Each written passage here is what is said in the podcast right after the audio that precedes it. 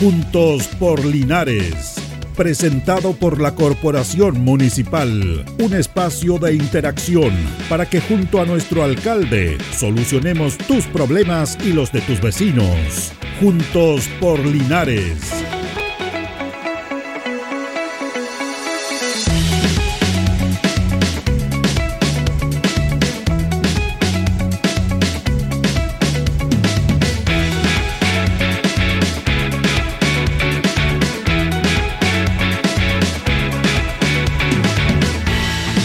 Buenos días, juntos por Linares son las 11 de la mañana con dos minutos. Estamos en el 95.7 Radio Ancoa de Linares, junto a don Carlos Agurto de la coordinación en este miércoles 19 de julio ya. Eh, este tema de la municipalidad, el trabajo municipal ha estado centrado básicamente, sino por supuesto olvidarse todas las atribuciones y todo lo que tiene que hacer las obligaciones una corporación edilicia, ha estado centrado en lo que tiene que ver con estas emergencias que se han producido, producto de este temporal que hubo básicamente en el sector de la precordillera, que ha sido muy dañado, muy complejo, y se está trabajando en eso permanentemente, se está llevando apoyo, se está llevando ayuda en lo que concierne el municipio, porque por supuesto todos los organismos del Estado, el gobierno, las seremías están trabajando para ir tratando de a poco, si no la normalidad, porque en estos aspectos la normalidad no puede ser un día para otro, ir de a poco tratando de solucionar y estar al lado de las personas que fueron muy, muy perjudicadas con esto, hasta quedar sin nada. Eso se sabe, pero reitero, eso no se visibiliza mucho porque no está acá, no está acá en la ciudad donde estamos todos los días, donde caminamos, donde hacemos nuestra, nuestros trámites, sino que está allá en un sector precordillerano. Entonces, como está un poco lejano, siempre pasa eso. La gente como que, la verdad es que no, no, me interesa, no es que no le interesa, sino que no hay un impacto real si estuviera viéndolo todos los días. Como por ejemplo cuando pasó el terremoto del año 2010, que nosotros veíamos acá en nuestra ciudad el nivel de destrucción que hubo. Sufrimos dos, tres días sin, sin agua, sin luz. Eh, entonces todo ese tema lo sufrimos nosotros aquí. Eh, por lo tanto, como este no lo sufrimos, el ser humano pasa eso. Eh, de primera, claro, estamos un poco preocupados, pero en el fondo quien tiene que estar ahí con eso, cercanía a la autoridad. Y se han hecho varias situaciones importantes de apoyar. La comunidad siempre ha sido solidaria en esto y, por ejemplo, lo que pasó el día sábado pasado, en este evento que salió así de improviso, eh, no es que se haya improvisado, sino que salió de un momento a otro, porque por ahí hubo muchas críticas, sobre todo en el mundo del deporte, por qué ocuparon el campo deportivo, la cancha, para este espectáculo, habiendo otro evento deportivo que se iban a realizar eh, al otro día, el día domingo, con lo que pasa con Deportes Linares, pero fue una situación puntual que se produjo y aquí hay un contexto que está sobre los demás. Están las urgencias, las necesidades, que es apoyar a los que lo están pasando mal.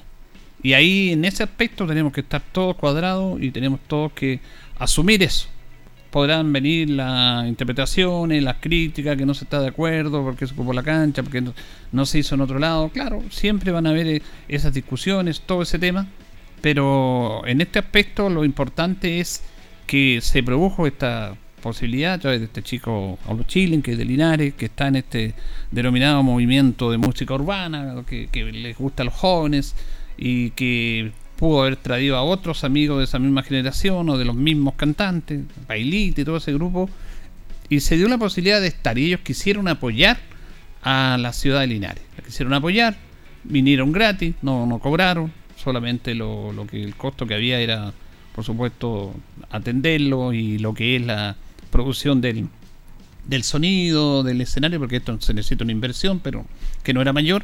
Y en base a eso apoyar a la comunidad damnificada a través de que la entrada fuera eh, alimento no perecible, artículos de aseo, que es lo que más se necesita para las personas que están damnificadas.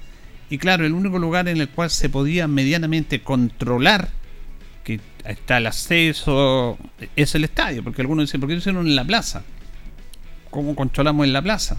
En el gimnasio. El tema es la capacidad, porque se sabía que este grupo de artistas tiene una alta convocatoria, sobre todo en el, mundo, en el, en el público joven. Entonces iban a quedar 500 personas afuera o más y era un tema de seguridad. Por lo tanto, el lugar ideal, de acuerdo a lo que se, eh, se estudió en este tema, era el estadio. Por amplitud, por control, por capacidad, y se realizó en el estadio. A pesar del frío que hubo el sábado y el fin de semana, la gente respondió, fue un lleno total porque estos artistas tienen su público asegurado. Y lo más importante que era un tema solidario, solidario en el cual participaron todos, eh, mucha gente participó, llevaban, iban familia, pero no era un, aporte por familia, sino que cada persona que iba tenía que llevar su aporte. Iba la mamá con los dos hijos, tenían que llevar tres aportes, no, no el de la familia. Y así todos lo entendieron. Era impresionante el movimiento que había desde muy temprano, ya el día sábado, y fue un éxito total.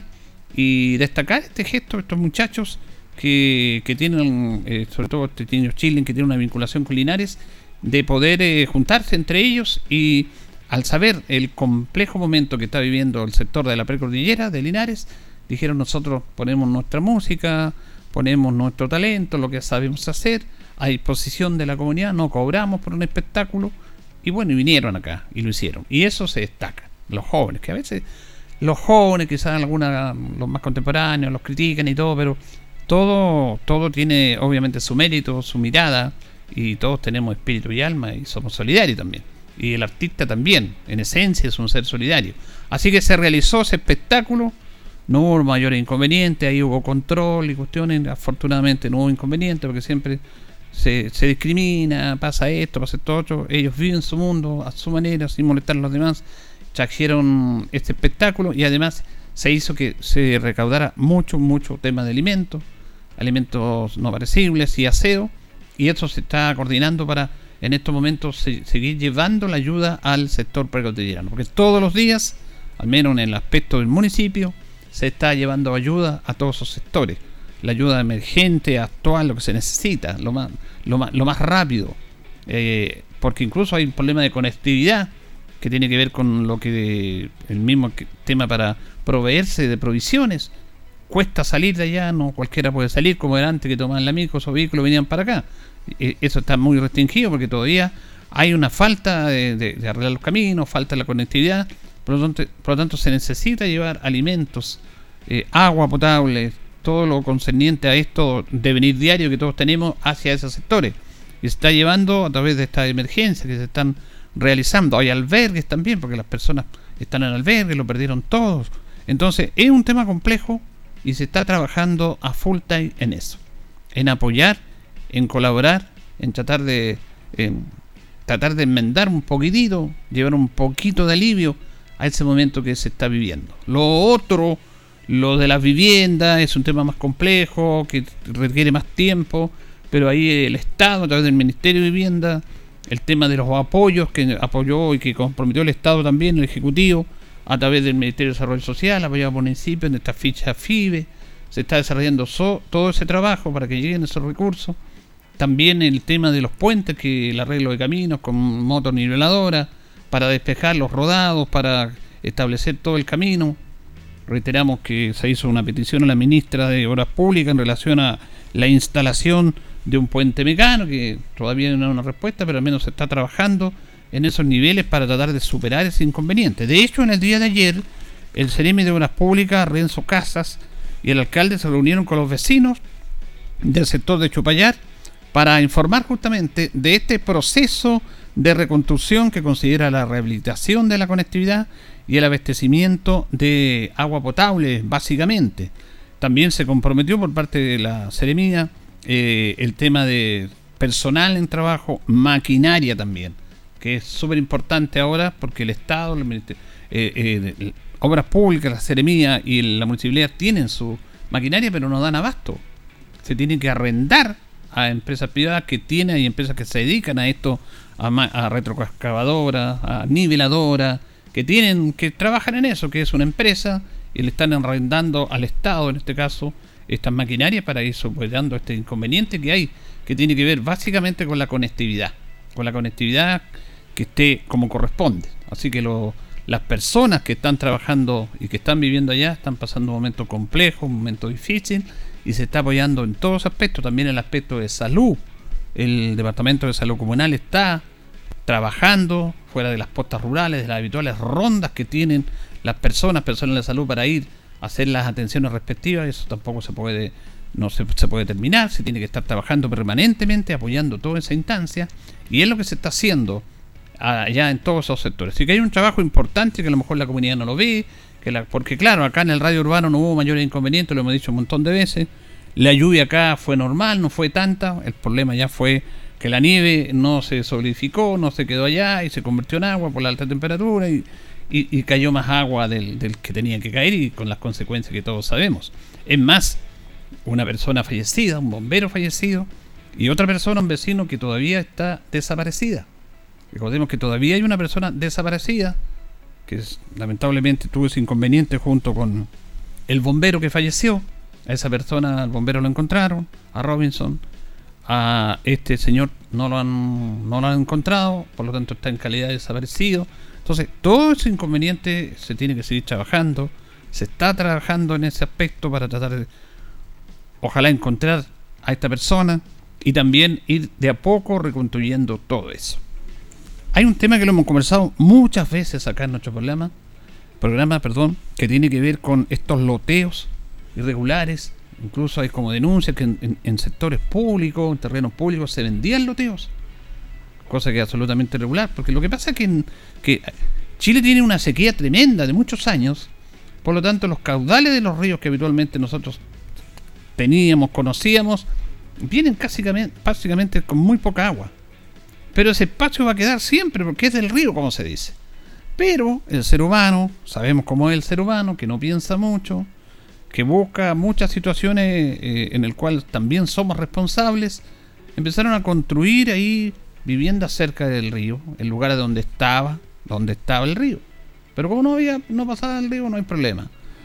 No digo que ese es el inconveniente mayor, porque el agua fue mucha, pero también se produjo ese inconveniente de que lamentablemente las personas que estaban ahí, que tenían estos loteos eh, cerca del río, algunos les decían, porque yo ya conversaba con una persona, me decía que les decían que el, embalse, el embalse Ancoa iba a regularizar todo eso, que no se preocuparon por el río porque el embalse regularizaba todo. No, fue así, el embalse tuvo que abrir las compuertas, porque si no, si no, se inunda todo Linares. Pues, se, inunda todo Linares, son 78 mil millones de metros cúbicos que tiene el embalsancó almacenado y se tuvo que liberar eso. Imagínense la cantidad impresionante de agua. Entonces, por eso es que hay que tener cuidado en esto y tenemos que tener mucho cuidado en este aspecto, sobre todo también las veraneantes, porque a todos les, gusta tener su cabañita al lado del río. Pero tenemos que pensar, yo creo que ahora tiene que pensar después de lo que ha pasado, porque el ser humano aprende a porrazo, aprendemos a porrazo, de que ahora vamos a tener cuidado construyendo esta cabañita ojalá lo más lejano del río y con las respectivas protecciones que, ello implica.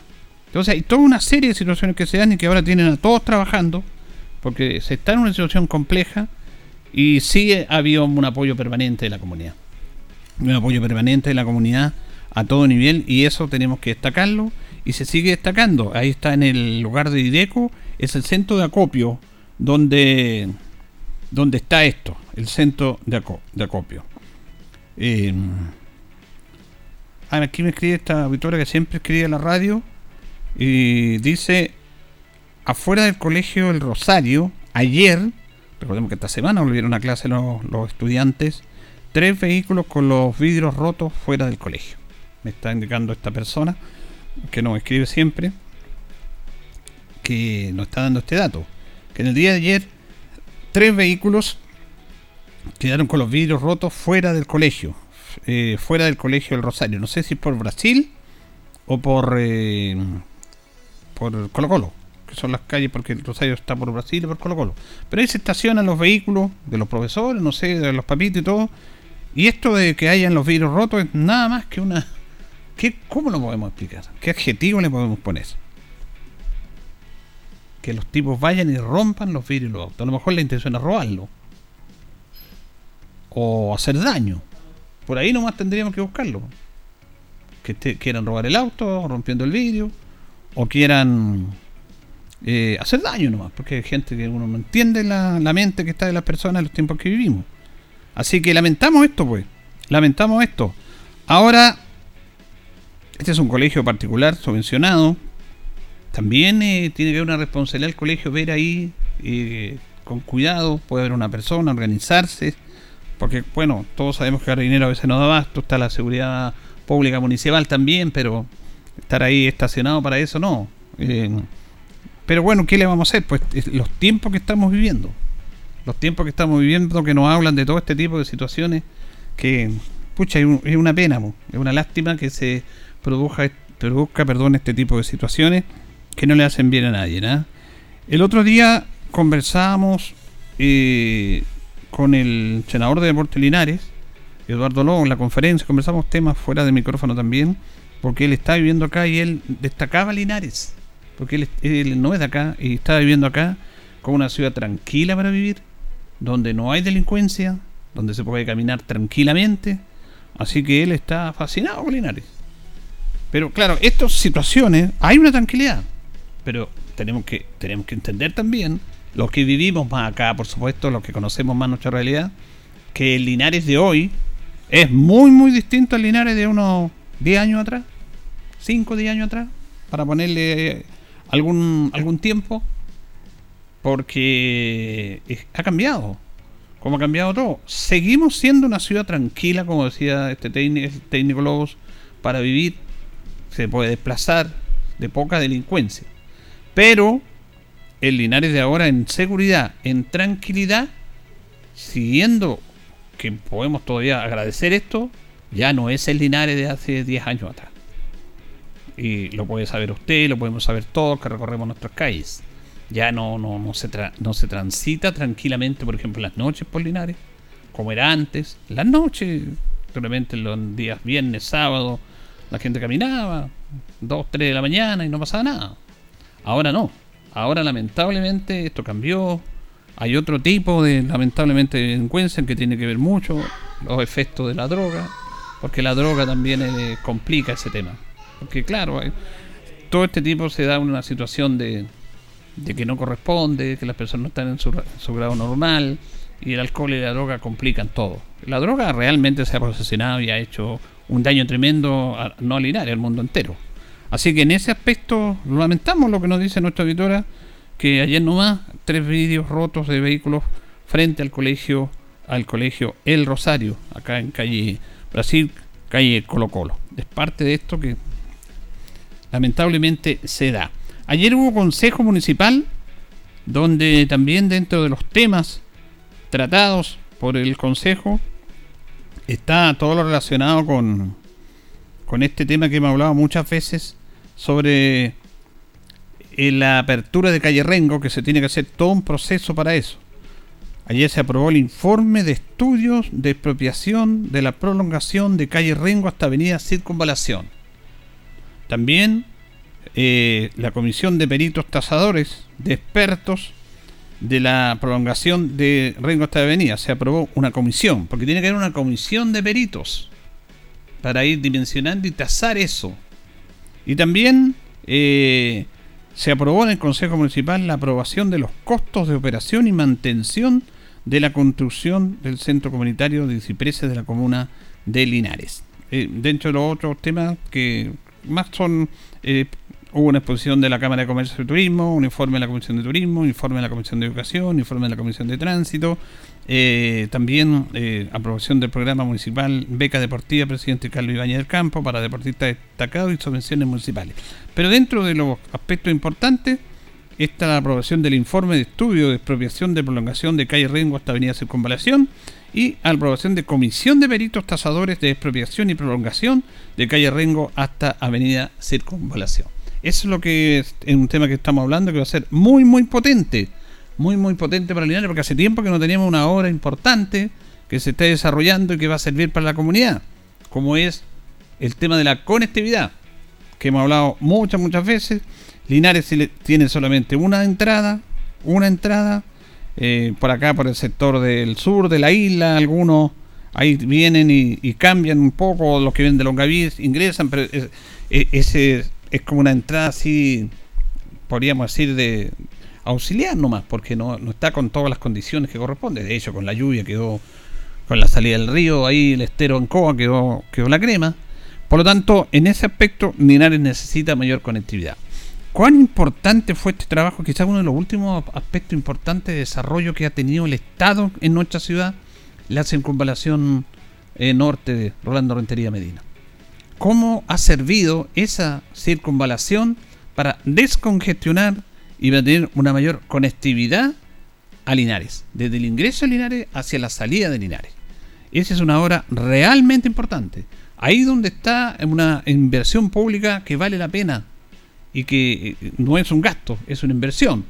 Ese, ese quizás tengo poca memoria, pero no, no. Yo creo que está entre, entre la o las últimas obras. Creo que la última gran obra de inversión pública acá en Linares. Bueno, ahora se está haciendo el hospital, se está construyendo el hospital. Pero todos sabemos cómo va eso todavía. Se esperan cinco años más para tener un hospital nuevo. Cinco años más. Y tiene una lentitud tremenda eso. Usted sabe lo que ha pasado y hemos hablado muchas veces.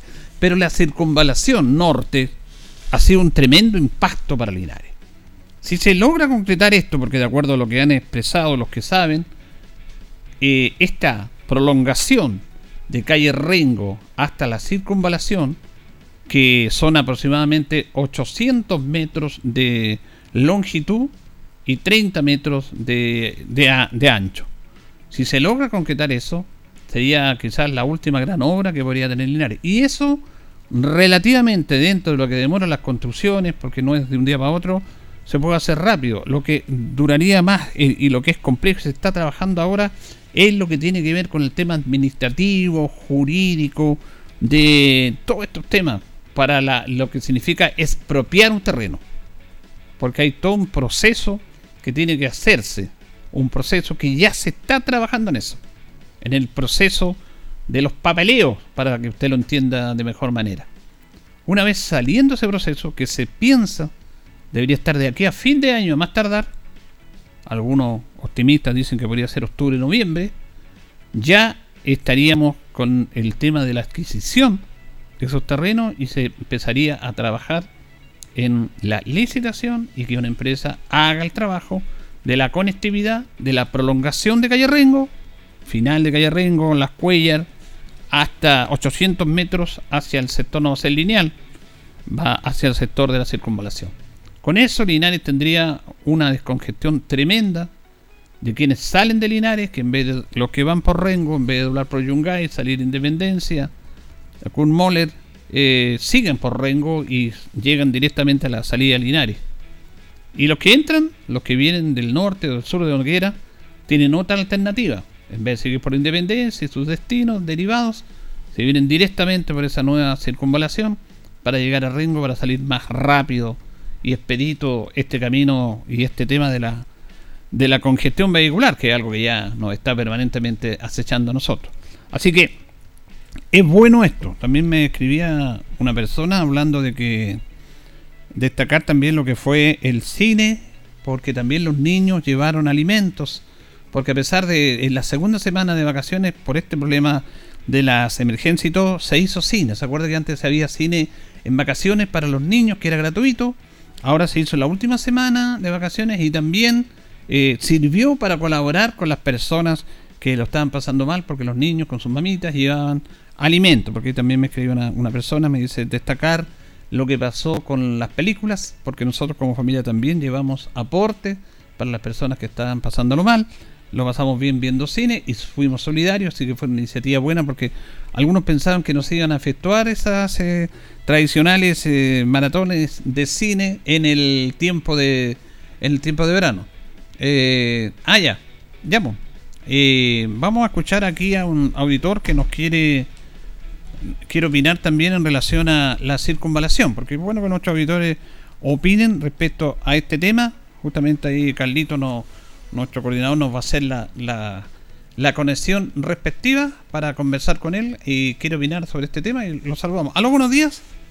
Buenos días, ¿cómo le va? ¿Con quién hablo? Se habla con René Moya. Don René, bueno, tengo entendido que usted quería dar un aporte, quería hablar sobre este tema de la circunvalación. Lo escuchamos. Mire que escucho escucho la radio todos los días y lo escucho a usted en realidad, ¿cierto? Y, y hoy tocó el tema de la circunvalación, sobre la gran obra y toda esa historia. Eh, la verdad que, que pienso lo mismo que usted, pero pero se construyó y se dejó de lado. La, circunvalación norte está hablando usted, ¿cierto? La circunvalación que da entre el camino Hierbas Buenas, Correcto. que da de norte a sur, de sur a este, de esto a este y todo eso. Correcto. ¿En qué manera eh, se ha dejado de lado, por favor? Cuéntenos los datos. Cuento, la está dejada de lado en, el tema porque hay áreas verdes que trabajan, ¿cierto? Se preocupan de áreas verdes, se preocupan de, de, tener bonito ahí, pero creo que hay cero preocupación por los accidentes de tránsito que han ocurrido en, en la circunvalación. Le hablo porque eh, yo soy un perjudicado directo, soy papá de Valeria, de una niña que falleció ahí por ah, la influencia de un camionero que se pasó el rojo. Da igual, ¿cierto? Eh, pero hay eh, alrededor de, entre la circunvalación en sí, en sí, hay alrededor de nueve fallecidos, señor. ¿Ya?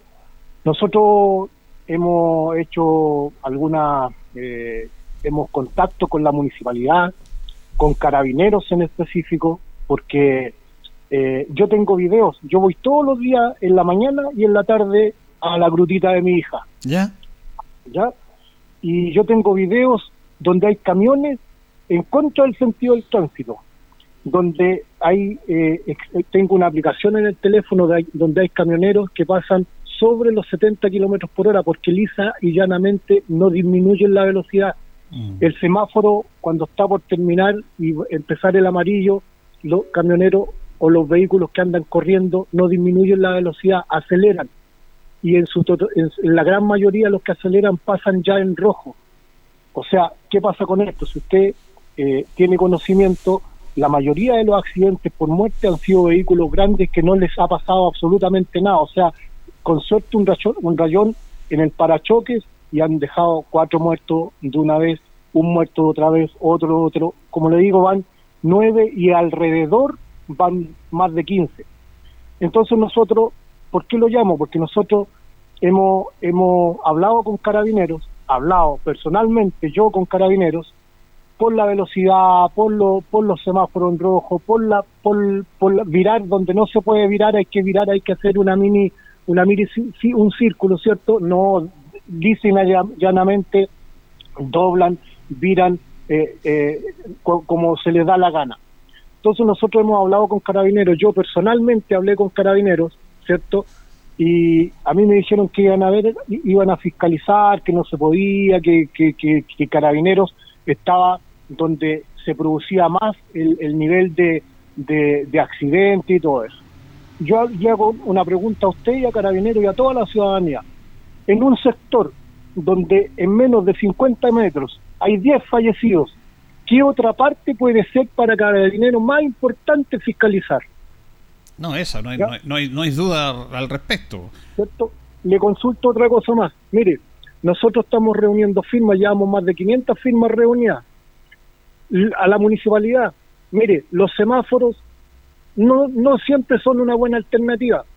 Y es más, yo le voy a comentar algo, a la ciudadanía tiene que saberlo. Es mejor una señalética pare. No estoy dando la idea de la señalética, sino que solamente estoy diciendo la señaleta, la señalética pare o sea el paso es más efectiva que un semáforo. ¿Por qué? Porque si no hay cámaras, usted va a saber en, una señal pare quién tuvo la culpa sí o sí. O sea, el que venía de aquí para allá tiene el pare, tiene la culpa. ¿Sí o no? Mm. Pero sin embargo, en un semáforo, carabinero llega, los dos se pasaron en verde, ¿cierto? Porque no se sabe, no se sabe, no se sabe quién pasó o no pasó el rojo. Los, los dos que, que tuvieron la culpa, por ejemplo, van a decir, no, no fuimos culpables ninguno de los dos. ¿Me entienden? Los dos pasamos en verde. Pero cuál es, mire, hay, si con el semáforo hay un 40% de solución para que no se produzcan accidentes, porque los accidentes lo, lo pasan los camiones a sobre exceso de velocidad, no respetan la, la señalización de 50 kilómetros por hora, jamás hay vehículos que pasan por ahí soplados, 80, 90, como le digo, y yo siendo testigo tengo las pruebas en mi teléfono, camioneros en contra del sentido del tránsito, hay gente que está haciendo aseo ahí, cortando el pasto, y, y, le empiezan a gritar, hoy no puede ser, no puede ser.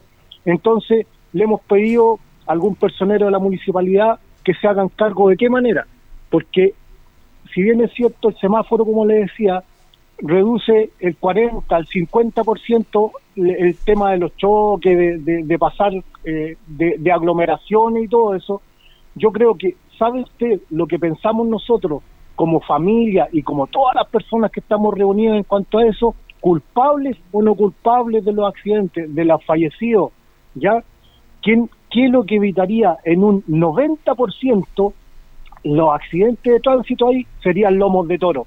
Y es una cuestión tan fácil de hacer, ¿por qué? Porque un camionero que va soplado va con carga. Claro, el semáforo se lo pasa. Eh, hay, hay vehículos que son vehículos menores, no le importa nada, no le importa nada. Entonces, ¿qué pasa?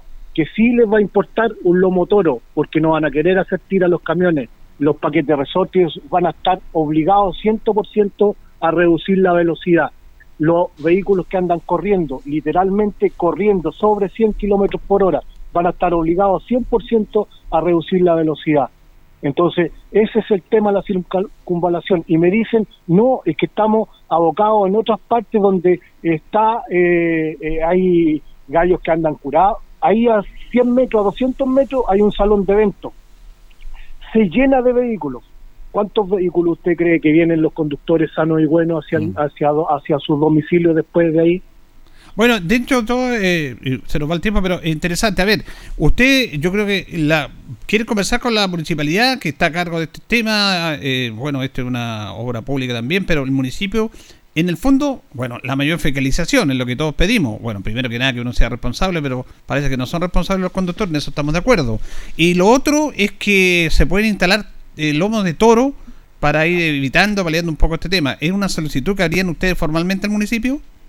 Claro, claro, nosotros estamos, estamos hace tiempo eh, gritando casi a, carabineros, le hemos dicho, no han ido nunca, porque yo voy todos los días y hay familiares de la grutita donde voy yo que van todos los días también a otra hora, no han ido nunca, que me muestren un parte, una infracción que hayan cursado ahí, porque tendrían que tener muy mala suerte que nosotros cuando vamos vemos exceso de velocidad, vemos como le decía eh, eh, eh, camiones, vehículos en contra del sentido del tránsito.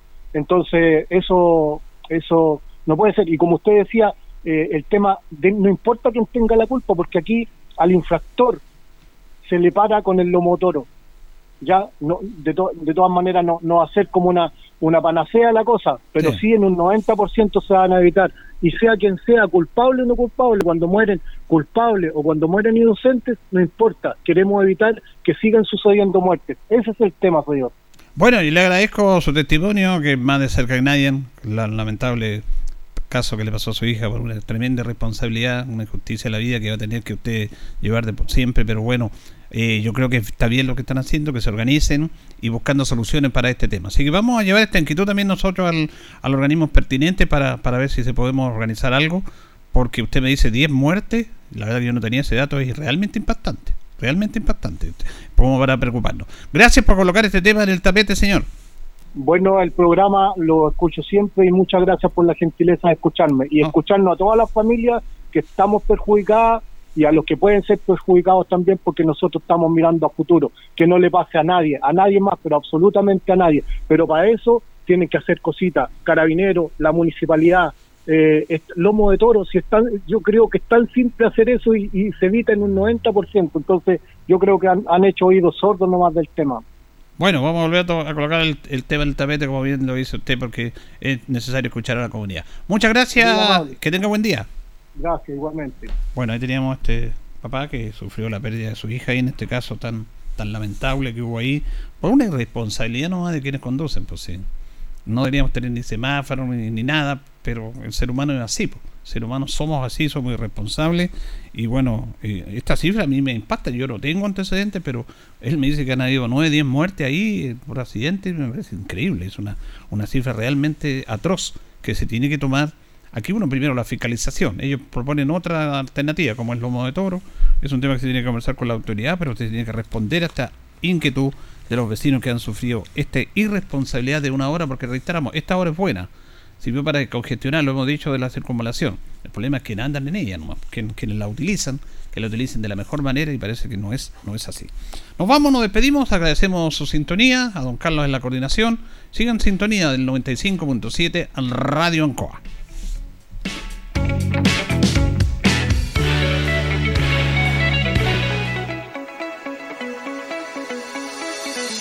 Juntos por Linares fue presentado por la Corporación Municipal. Tú nos impulsas.